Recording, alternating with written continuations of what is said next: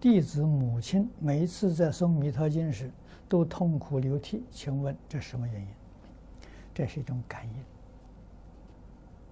应啊。那么从这种现象呢，我们知道他过去生中曾经学过这个法